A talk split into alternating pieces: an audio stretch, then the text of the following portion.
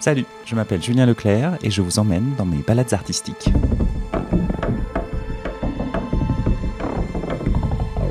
Aujourd'hui, je vous propose une rencontre avec Agathe Saint-Maur pour son premier roman de sel et de fumée.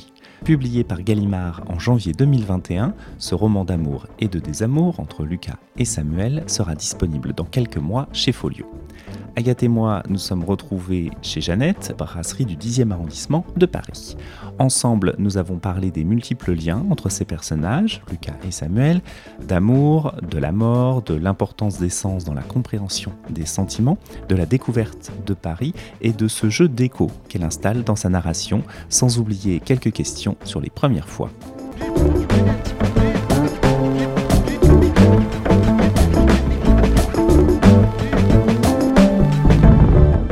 De sel et de fumée. C'est l'histoire d'un amour, d'un désamour. C'est Samuel qui raconte euh, Lucas et son histoire avec Lucas. Dès les deux premières pages, on sait que c'est un amour qui a commencé, qui a vécu, qui s'est terminé, qui s'est terminé doublement, même une séparation et ensuite la mort de, de Lucas. C'est un amour donc qui mélange les différentes temporalités. Cette idée d'un amour avec plusieurs formes racontées à la première personne, ça c'est ce qui t'a animé tout de suite dans l'écriture. Alors, il y a plusieurs choses différentes. L'aspect euh, polymorphe, on va dire, des amours, oui, ça m'avait marqué. Alors, à l'époque, en fait, j'étais vraiment, je découvrais un peu, euh, bah, enfin, j'étais assez jeune et, euh, et, je venais justement de sortir d'une relation longue qui était assez, qui répondait à un canevas assez facile à comprendre et à intégrer. Et là, j'en étais à un stade de ma vie où je découvrais les différentes façons de s'aimer. Je découvrais l'amour platonique, l'amour, enfin, l'amour à sens unique, l'amour charnel exclusivement, etc. Et donc j'étais un peu dans une confusion euh, par rapport au, rapport amoureux. Et ce qui m'intéressait, c'était de restituer un peu ça, d'essayer de montrer le, panel euh, de, différentes possibilités d'amour. Et après, s'agissant de la, chronologie finalement, enfin la non-chronologie pour le coup euh, du, livre, je pense que bon, d'abord c'est assez caractéristique de la façon dont je ressens les choses et dont j'écris parce que, parce que je, je crois pas que les choses soient vraiment très linéaires. En fait, euh, les événements arrivent, mais ensuite euh, leur chronologie importe pas tellement. Ce qui importe, c'est de faire des ponts entre eux et d'arriver à créer des associations, parfois entre des choses très éloignées dans le temps. Donc ça, ne m'intéressait pas, et puis surtout, j'arrive pas en fait à, vraiment avoir une chronologie. Euh, euh, rigide et, parce que parce que je pense que ce qui importe c'est euh, voilà les rapprochements qu'on peut faire en termes significatifs et symboliques entre les choses. Du coup, c'est comme ça que j'écris en fait, c'est-à-dire qu'il y a des choses qui vont un peu ouvrir des failles de souvenirs dans, dans les moments du quotidien et, qui vont aller rechercher parfois inconsciemment des, des, choses vraiment très anciennes. Donc le livre a été écrit comme ça. Euh, je vis une scène, elle me rappelle une autre scène et donc après je les accole dans le livre. Et ça allait assez bien finalement aussi avec ces différentes formes d'amour qui existent parce que c'est comme des sauts de puce en fait. Une forme d'amour en entraîne une autre et puis vient avec le vient contraster avec une autre et à la fin on a une espèce d'arborescence de, des formes d'amour euh, qui se confondent avec dans le temps et, dont les développements se confondent eux-mêmes dans le temps. c'est un millefeuille assez confus. Je pense que c'est ça que j'ai essayé de faire en tout cas. C'est l'impression justement aussi que ça donne à la lecture, c'est-à-dire qu'on voit, euh, quand tu parles de faille, je trouve exactement ça, c'est-à-dire qu'on voit un moment la faille à la fois chez Lucas, qui donc n'est pas là pour parler, et Samuel aussi, qui lui, se retrouve tout seul, pense, met des mots sur ce qu'il a vécu et revient quand même à quelque chose qu'il a peut-être appris au cours de cette histoire, c'est l'importance du corps. À quel point le corps est réceptacle de cet amour et limite euh, dépasse très largement tous les mots qu'on peut employer pour parler d'une histoire d'amour. Alors effectivement, en fait, il y a un contraste assez marqué entre les deux personnages et j'ai le sentiment euh, que le Samuel que j'ai écrit, il a découvert la puissance du corps à travers Lucas. Samuel, tel que moi je le perçois, avant sa rencontre avec Lucas, c'est quelqu'un d'assez froid, c'est quelqu'un d'assez raisonnable, c'est quelqu'un qui est plutôt dans un rapport apaisé, dans un rapport euh, euh, pensé finalement aux choses, alors que Lucas, il va être son opposé de ce point de vue-là, et ça va être quelqu'un qui aura un rapport immédiat aux textures, aux matières, aux ambiances, aux sensations. Et ça, Samuel, il va finir par en être emprunt par Lucas parce que euh, bah, c'est le mécanisme qu'on connaît quand on est amoureux. Se redonne des choses les uns les autres, on s'échange des choses, on transvase un petit peu l'un dans l'autre. Et, donc Samuel, à la fin de son histoire d'amour, eh bien, ce qui est intéressant, c'est qu'il a réussi à, incorporer ça et que même en ayant perdu le, vecteur d'accès à cette, façon de vivre-là, qui était Lucas, qui est mort, il arrive dans sa façon de se remémorer Lucas à fonctionner un petit peu plus comme Lucas et à être un petit peu plus dans, euh, le corps, dans ce qui vient de son corps.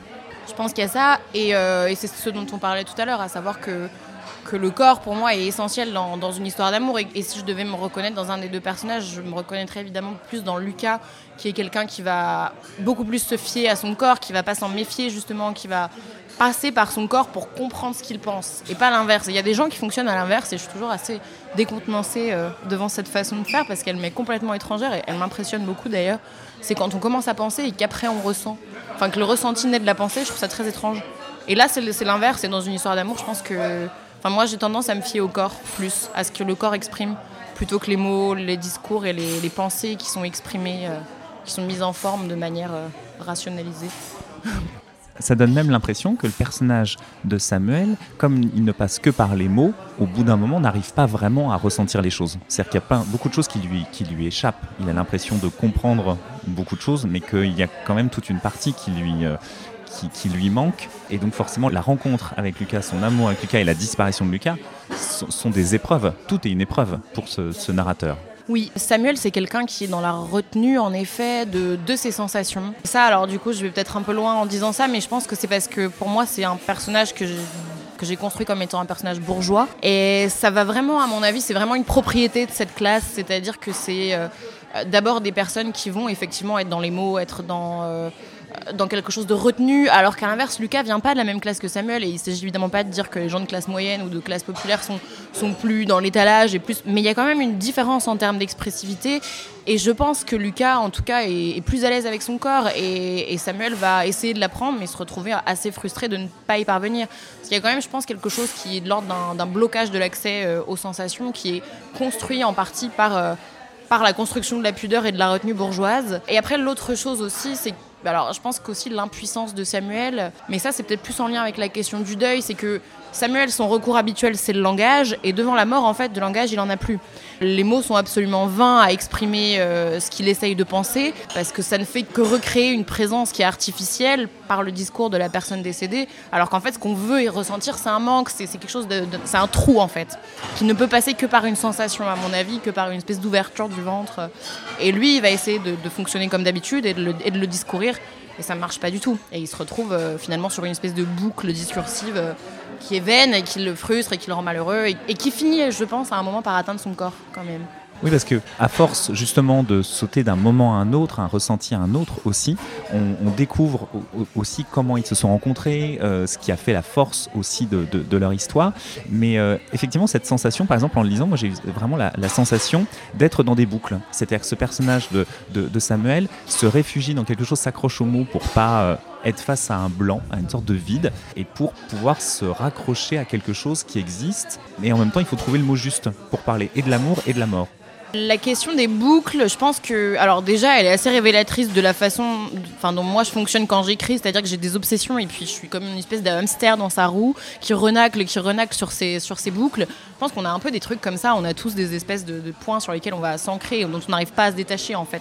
Donc mon écriture, elle fonctionne comme ça et, cette espèce de houle qu'on ressent, c'est euh, moi qui vais vers mon texte et qui vais parler de mon thème et puis qui essaye de m'en détacher parce que j'en ai marre et puis qui revient parce que quand même il m'obsède. Donc je crois que ça, ça se ressent dans le fonctionnement des personnes personnages eux-mêmes. Et puis après, je crois aussi que de toute façon, on est tous un peu dans des, pris dans des boucles dans la vie. C'est-à-dire qu'au-delà de l'écriture, en s'éloignant de la pratique de l'écriture, j'ai le sentiment, mais c'est parce que je, suis assez déterministe comme personne, donc je crois qu'on est très fortement déterminé dans ce qu'on fait, et donc on a beau essayer de lutter contre les mécanismes qui nous animent, on revient à peu près toujours à des comportements de répétition, et en même temps, l'être humain est assez lucide et assez conscient, et donc il se voit faire, il se voit répéter, et c'est cette espèce de conscience de la répétition qui, à mon avis, forme les boucles. Et je crois que toutes les personnes, et donc mes personnages n'y font pas exception, se comportent comme ça, que ce soit quand ils sont dans des relations amoureuses. Ça, on le voit avec Samuel, parce que Samuel, il passe de sa relation avec Victoire à sa relation avec Lucas, et à chaque fois, il refait le constat de cet échec. Donc il est dans une boucle de j'ai à nouveau essayé, j'ai à nouveau essayé d'être amoureux, et ça n'a à nouveau pas marché, même si c'était différent, il y a quand même la répétition qui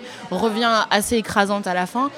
Le fait que Samuel soit très écrasé, c'est renforcé aussi par Lucas qui paraît beaucoup plus libre. C'est-à-dire, Lucas, c'est quelqu'un, tu disais tout à l'heure, il, s'exprime par son corps. C'est quelqu'un qui veut faire corps aussi avec sa société. C'est-à-dire qu'il va dans la rue, il crée du mouvement. Euh, on est aussi dans un. Finalement, tu parles de politique, mais d'une manière assez éloigné parce que euh, c'est Samuel qui raconte ça et Samuel n'a pas de lien avec le fait politique. On n'a pas l'impression que ça l'intéresse et qu'il y ait réfléchi même très particulièrement. Et donc on est au moment de euh, la manif pour tous et donc ce, couple, mais principalement Lucas en tant qu'être humain, tout simplement, va manifester contre justement euh, ces, valeurs et ces euh, conservatrices, et même plus que conservatrices. Il y a cette idée quand même de parler aussi de la société, de faire corps avec la société. Oui, par rapport à ce que, ce que tu disais, qui est que Lucas est moins soumis à ce phénomène de boucle, ou en tout cas moins écrasé par lui, je pense qu'effectivement, euh, c'est révélateur de ce que, pour moi, la politique, c'est le meilleur moyen de se décaler justement par rapport à ces boucles et ces mécanismes de répétition.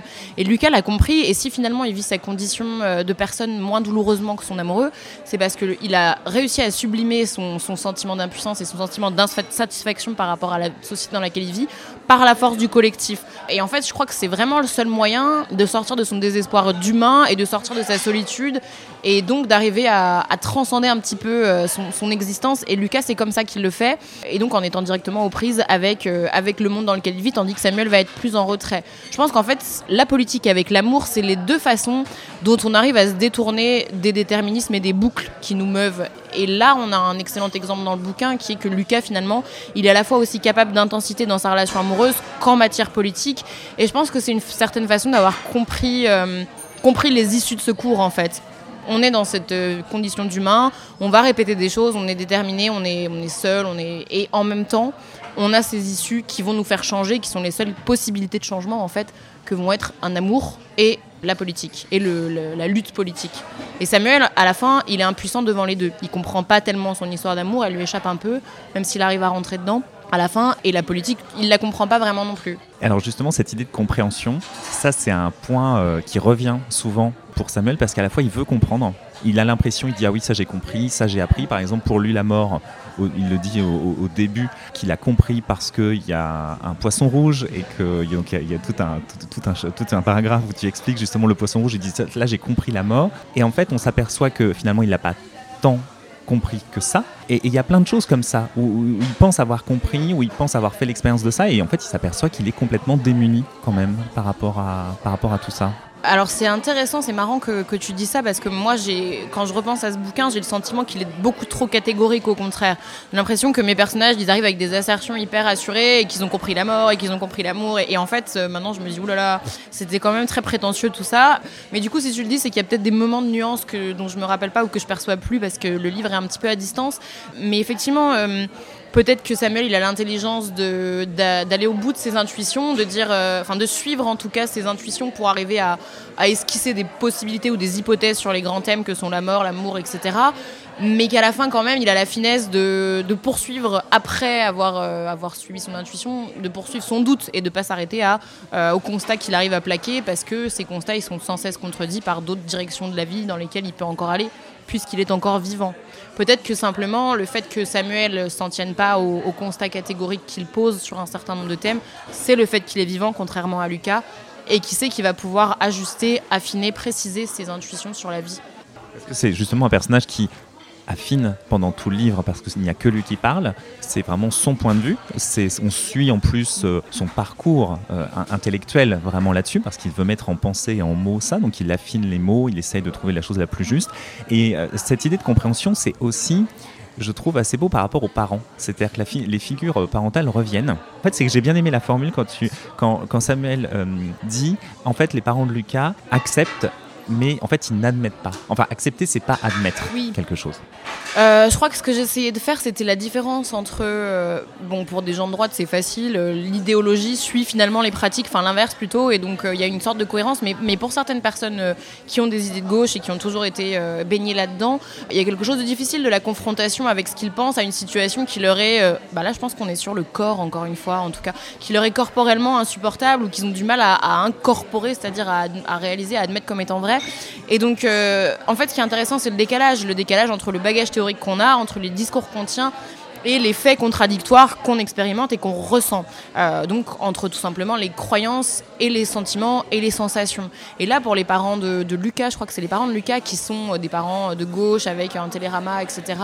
Donc en théorie, ils sont très favorables à, à toutes ces questions de mariage entre personnes de même sexe, mais quand ça arrive à leur fils, ils sont démunis par rapport à ça et ils n'arrivent pas à avoir la bonne réaction.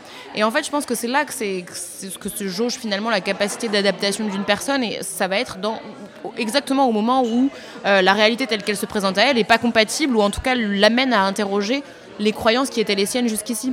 la cohérence, la, continuité, c'est pas forcément euh, ce qui m'intéresse le plus à observer parce que c'est un enchaînement de causalité logique. Ce qui est, ce qui est intéressant, c'est comment on se réajuste en fait par rapport à quelque chose d'inattendu et quelque chose d'inattendu qu'on n'imaginait pas, surtout pouvoir nous être, euh, nous être déplaisant ou pouvoir nous perturber. Quelque chose dont on était très certain que ça allait nous aller. Et en fait, quand on se rend compte que c'est pas le cas, ça remet en question toute notre identité ou en tout cas une bonne partie de notre identité. Et, euh, c'est dans ces moments, je pense, que, c'est intéressant d'observer comment les humains se, se dépatouillent. ne pas troubler la cérémonie. La cérémonie pour les vivants. Il faut se concentrer sur les vivants, les réparer. Je comprends. Je ne sais pas ce que l'homme s'imagine. Il fait peut-être partie de ces personnes qui croient qu'un homosexuel se promène habituellement en guépière dans l'intimité des moulures du plafond de son loft dans le marais. Je regarde le croque-mort, puisqu'il faut bien l'appeler ainsi, appeler un chat un chat, appeler la mort la mort, ce qui est une absurdité. Pourquoi nommer le non-être, le néant, alors que les mots sont faits pour refléter ce qu'ils nomment, alors que là, il aurait fallu faire le choix d'un vide dans la phrase. Décider que pour annoncer la mort de quelqu'un, on écrirait et on dirait il est il est un vide, il n'est rien. Ce serait plus significatif, et de cette seule manière on pourrait apprendre à l'humain à penser et concevoir convenablement la mort. Je regarde le croque-mort. Est-ce qu'il le mange vraiment, ce néant, s'en empare et s'en délecte jusqu'à faire corps avec lui? Est-ce qu'il connaît la moindre de ses saveurs? Et s'il le dévore, est-ce qu'il peut le régurgiter, le faire surgir tout à coup parmi les vivants? Je regarde le croque-mort, et je ne sais toujours pas quoi répondre. Je vois les habits de Lucas partir en fumée. La chemise à pois que je lui ai achetée chez Sandro en arrachant l'étiquette et en la lui tendant dans un sac monoprix. Il paraît que les boutons de manchette sont difficiles à faire fondre.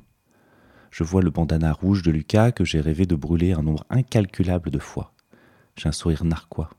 Je le ravale à peine éclos, des fois que ça ne se fasse pas. On va finalement pouvoir l'incendier, ce bandana. Je pense au recueillement des proches. J'oublie que Lucas ne sera pas incinéré. Ses chemises ont encore de beaux jours devant elles. Elles vont seulement pourrir, se couvrir de poussière, de bêtes, d'insectes, de larves répugnantes, s'incruster dans les chairs de Lucas qui noircissent, se confondre avec son corps qui se confondra à son tour avec la terre. Il se trouve beau en marinière. Pardon? Je parlais pour moi-même, pensais trop fort, marmonnais trop bas. C'est vrai, Lucas se trouve beau en marinière. Il n'est jamais plus confiant, plus content de lui que quand il porte sa marinière Armor Luxe, un cadeau de sa grand-mère. Il ne l'a jamais dit, bien sûr, il est trop fier. Il n'en a pas besoin, du reste. Ça se voit dans sa démarche assurée, son sourire satisfait, sa façon de remonter ses manches avant de parler, d'épousseter des saletés invisibles sur son torse, et la façon dont le vêtement épouse son corps, comme s'il était fier lui-même d'habiller Lucas, de mouler ses bras, de s'enrouler autour de sa poitrine, serpent pour l'eau de mer. Je répète, plus assurément, il se trouve beau en marinière. Ce, couple, Samuel et Lucas, doivent aussi se dépatouiller avec l'ombre, enfin la présence un peu fantomatique de Victoire. Victoire, en plus, je trouve que le, nom est assez. Euh, le prénom est très bien choisi parce que justement, cette victoire qui, en fait représente plus un échec qu'autre chose. Et cette victoire qui. Euh, cette femme qui représente quelque chose qui est peut-être une sorte de stabilité, quelque chose qui est très fantasmé, qui est à la fois une menace et en même temps quelque chose une histoire qui n'a pas marché. Et c'est quand même la place de la femme dans ce, dans ce roman. Dès le départ, tu savais que tu voulais écrire sur forcément les hommes, le point de vue masculin? Alors, en fait, je pense que ce personnage de Victoire existe parce que il répondait à une nécessité pour moi de me dissocier entre deux euh, personnages. En gros, le livre au départ, c'était vraiment mon journal intime, c'est-à-dire que j'allais y raconter des scènes qui m'étaient arrivées, sauf que comme certaines scènes euh, enfin certaines scènes de relation entre Samuel et Lucas étaient des scènes entre deux hommes qui existaient, j'avais besoin moi de me replacer à l'intérieur de cette scène et donc le personnage de Victoire, il est venu un petit peu me représenter à l'intérieur de tout ça. Mais en même temps, Samuel, c'est moi aussi parce que voilà, donc je me suis un peu disséminée entre deux personnages. Le personnage de Samuel pour me déguiser en fait parce que je me suis enfin j'avais besoin d'être méconnaissable dans certaines choses que j'avançais donc je me suis dit bêtement bah si je suis un homme, on me reconnaîtra pas, voilà, c'était un peu le procédé. Et puis le personnage de Victoire parce que j'ai existé aussi comme figure féminine dans certaines scènes qui étaient en forme triangulaire. Mais euh, alors le personnage de Victoire aujourd'hui, je le trouve quand même assez euh, caricatural. Enfin, je trouve que, voilà, mais parce que c'est comme ça que je me percevais aussi en fait. Je me percevais comme une meuf un peu bécasse, un peu.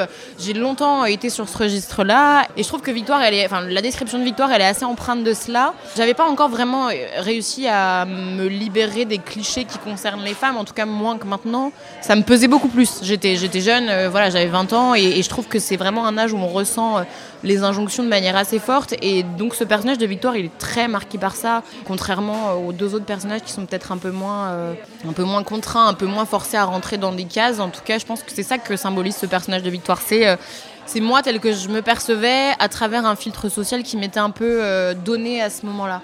Je, comprends ce que tu veux dire sur le côté euh, caricatural, mais je trouve qu'elle représente tellement l'ex, c'est-à-dire qui n'est pas très présente dans l'histoire, euh, mais qui en même temps est tout le temps présente. Donc il y a vraiment ce côté fantomatique, je trouve, et je trouve que ça, ça fonctionne. Enfin, ça fonctionne bien cette idée qu'elle soit éventuellement un peu caricaturale, parce que finalement Samuel et Lucas ne la connaissent pas euh, véritablement.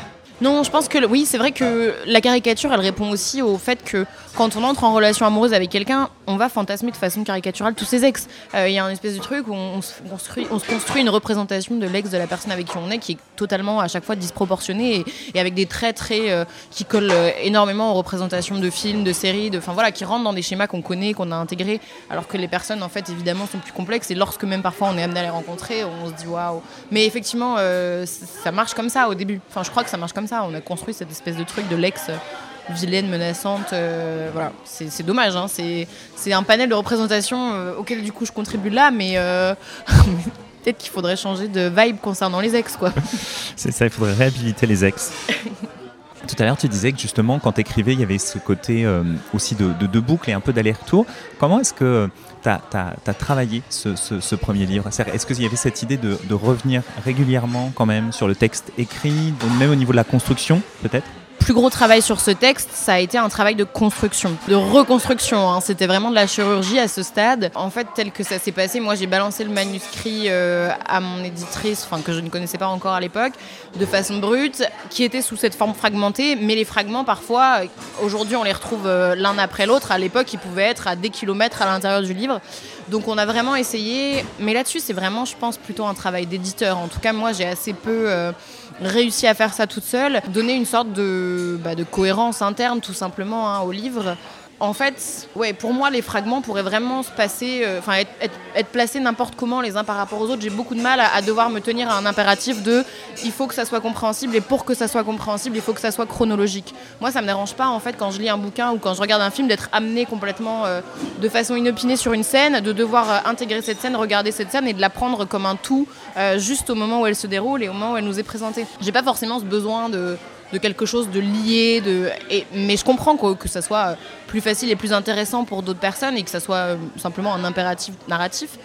Donc ce qu'on a fait, ben, on a, on a relu le texte, on a essayé de voir, on a presque fait en fait disposer les, les fragments et essayer de voir ce qui pouvait se répondre. Mais c'est difficile à faire quand on écrit parce qu'on n'a plus la visibilité sur son texte que, que quelqu'un d'extérieur peut avoir évidemment. Enfin, moi je suis aveuglée au bout d'un moment euh, par rapport à mon texte, j'arrive plus à, c'est tellement dedans, c'est tellement un matériau que tu as remâché qu'il est, que tu l'as presque complètement mangé en fait. Il est à l'intérieur de toi plus que devant toi. Et, c'est pour ça que les éditeurs font un travail hyper important. Enfin, moi en tout cas, je pourrais pas. Euh, je pourrais écrire des textes et écrire plein de scènes, mais je pourrais probablement pas écrire de livres sans euh, le travail de mon éditrice, vraiment. Alors, si on revient au cadre, il y, a, des éléments qui sont donnés pour comprendre ces deux personnages masculins et puis leur, leur tout leur, euh, leur, fréquentation, si on va dire, notamment donc le milieu social. Et il y a forcément cette ville de Paris. Ah, forcément, c'était un, roman parisien avec même quelques fantômes, je trouve, parisiens. C'est-à-dire que Jean-Pierre Léo est cité, par exemple, à un, moment.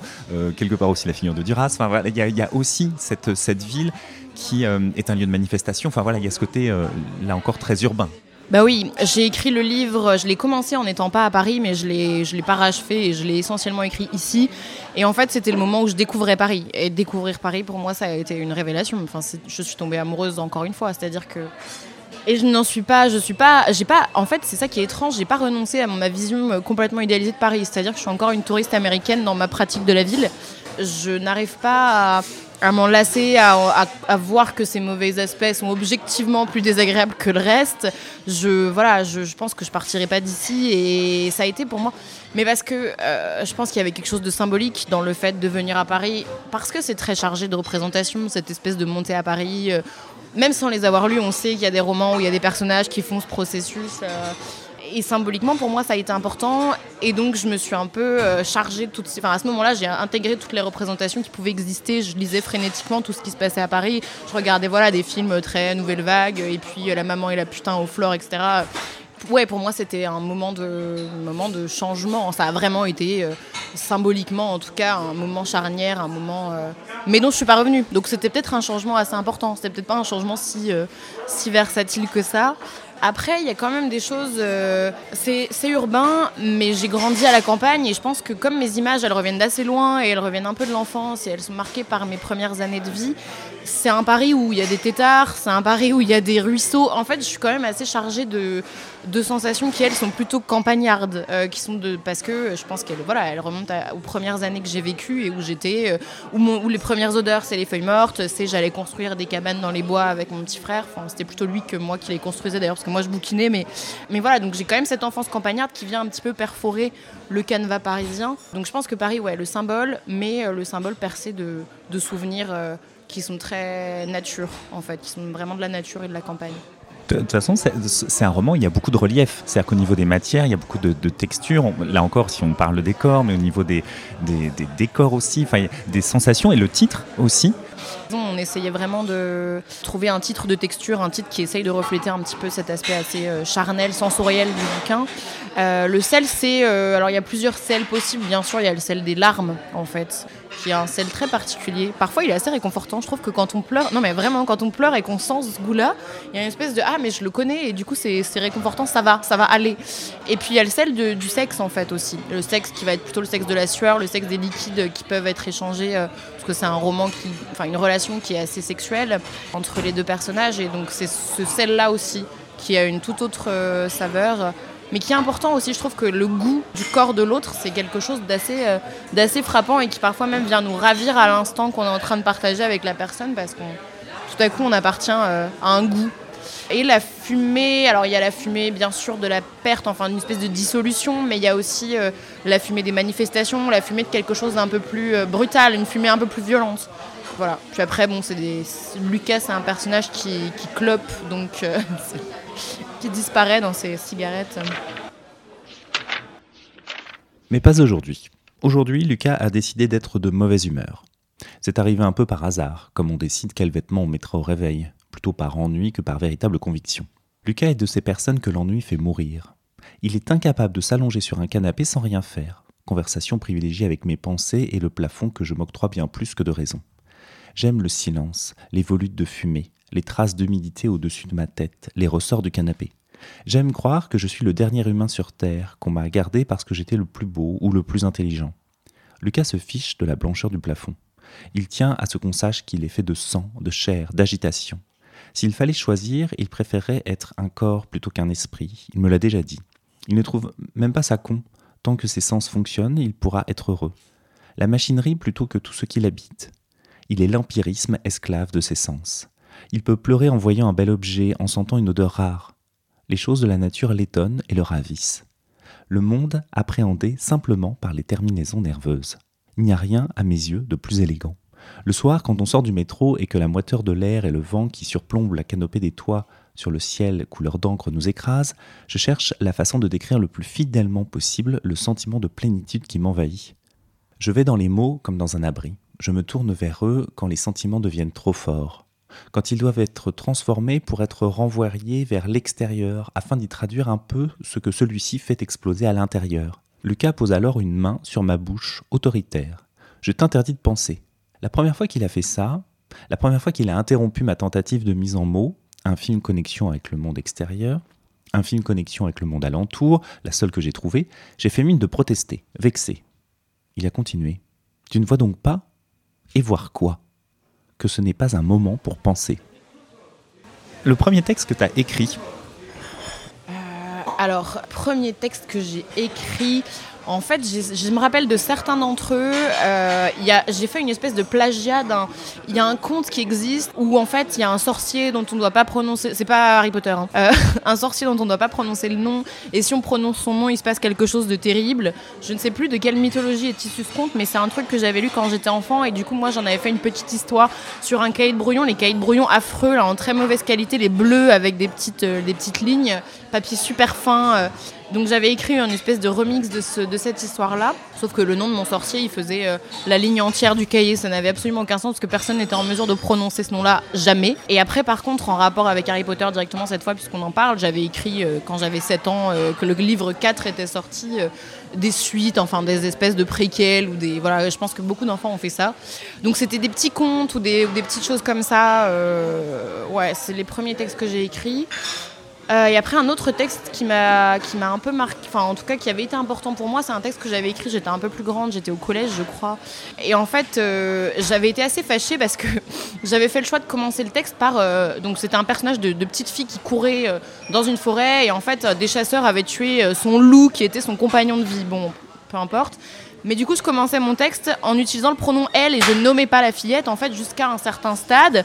Et, euh, le professeur de français, on était en quatrième, je crois, m'avait dit Mais tu ne peux pas faire ça, tu peux pas, euh, on, ne sait pas de qui tu parles, il faut que le prénom soit. Et ça m'avait vraiment fâché parce que je trouvais que c'était un super effet stylistique. et euh, voilà. Donc je me rappelle de ça. Il n'y a pas eu de vrai texte, disons, de moment où je me suis dit là, je vais écrire mon premier vrai texte d'adulte, ou alors c'était ce livre. Mais ouais. Alors justement, là par exemple, ce roman, c'est à la première personne. Et ça, l'idée de la première personne, enfin, c'était une sorte d'évidence. Oui, parce que je parle de moi, en fait. Samuel, c'est moi, même si je suis déguisée. Lucas, c'est moi aussi, mais il fallait, il fallait quand même que j'ai un narrateur euh, qui s'exprime. Je, je, ouais, j'arriverai pas j'écris pas en fait euh, à la troisième personne.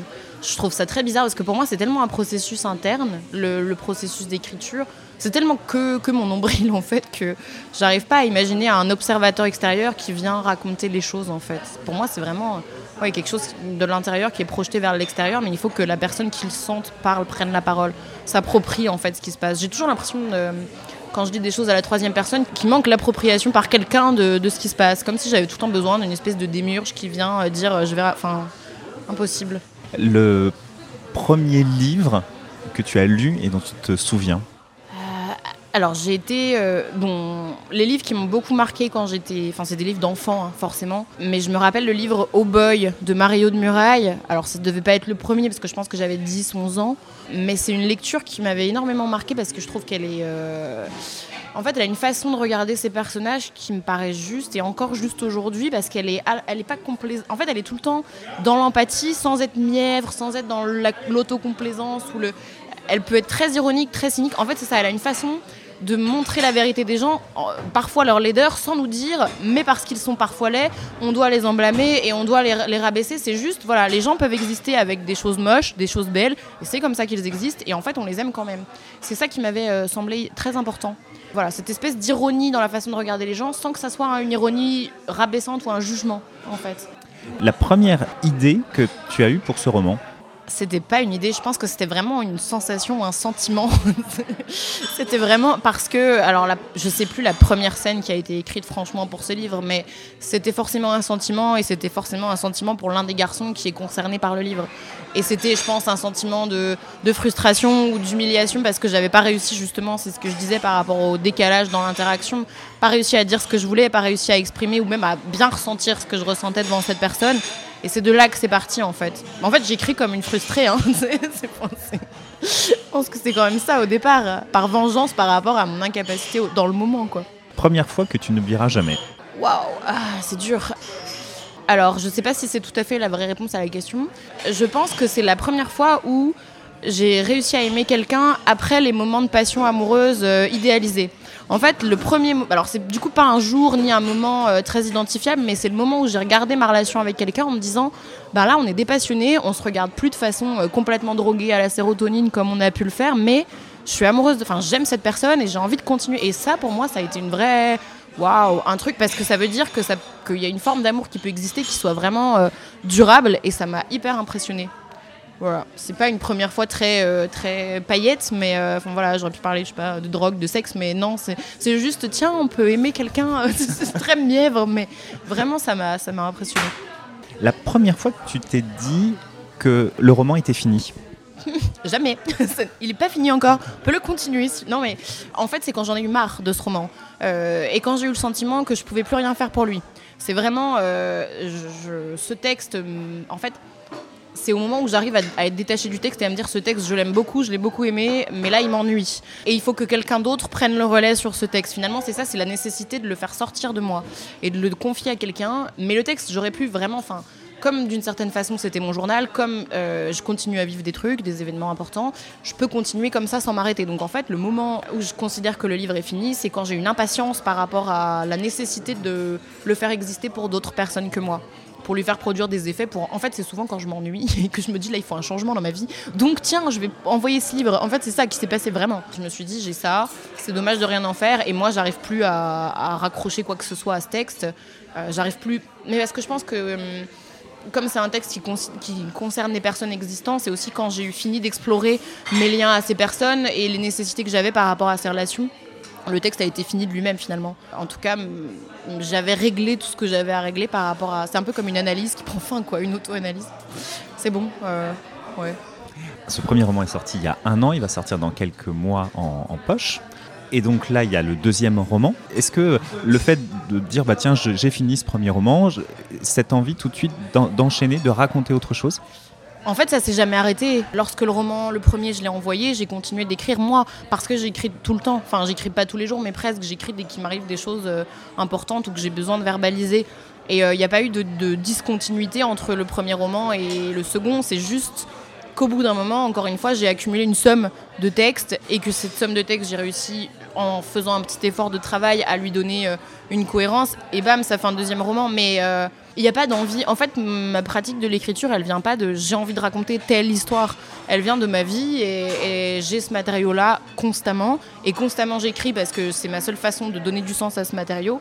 Et donc, il n'y a pas de, volonté tendue vers un objet euh, livre. C'est vraiment euh, j'ai ces textes, ils existent et c'est de la chance qu'ils existent. Et pourquoi pas en faire un truc qui soit un livre. Et est-ce que l'expérience d'écriture de ce premier roman et ensuite le travail avec ton éditrice ont euh, impacté justement là ce, travail sur ce deuxième roman Est-ce que tu sens qu'il y a des choses, pas des leçons à tirer, mais des, choses que tu voudrais faire ou que tu as tenté de faire autrement? Oui. Euh, il y a des choses auxquelles je suis plus attentive parce, et dont je sais qu'elles viennent du regard de mon éditrice sur le premier. Euh, simplement des remarques qu'elle m'a faites que j'ai réussi à intégrer et dont j'essaie de tenir compte même en écrivant. Je pense que ma pratique de l'écriture a évolué aussi parce que j'ai plus lu, tout simplement, dans la période. J'ai eu un peu mûri, mais euh, il y a aussi des choses que je n'arrive toujours pas à faire, malgré le fait qu'elle ait pu me les faire remarquer de nombreuses fois, et notamment en termes de structure. Je pense que s'agissant de la structure, on n'a pas tellement progressé finalement par rapport au premier. C'est toujours un bordel euh, qui convient d'organiser et d'essayer d'organiser au mieux.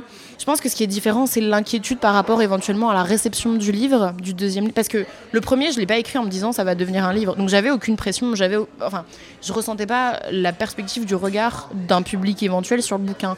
Alors que là, euh, mine de rien, il y a eu des lecteurs pour le premier, possiblement, du coup, ils, ont, iront voir à quoi ressemble le deuxième. Et donc là, j'ai le sentiment davantage d'écrire pour des gens. Et ça, c'est horrible. Euh, moi, j'aimais bien n'écrire que pour moi parce qu'il euh, n'y avait pas ce Enfin, je fais beaucoup plus attention à, la façon dont peuvent être perçues euh, telle ou telle phrase, telle ou telle, telle ou telle chose que j'avance. J'essaie d'être juste avec la perspective de ce regard public, de ce regard extérieur. Et c'est plus. Ça demande un peu plus de travail, un peu plus de. Enfin, laisser poser le texte davantage. Le premier était peut-être plus jaillissant, en fait, ou plus impulsif. Là, j'essaie d'être un peu plus. oui, de produire quelque chose qui, qui peut exister publiquement, alors que j'avais vraiment pas trop cette intention pour le premier. Donc c'est un peu moins décomplexé, quoi. Très bien. Merci beaucoup, Agathe. Avec joie. Merci à toi. Au revoir. Au revoir.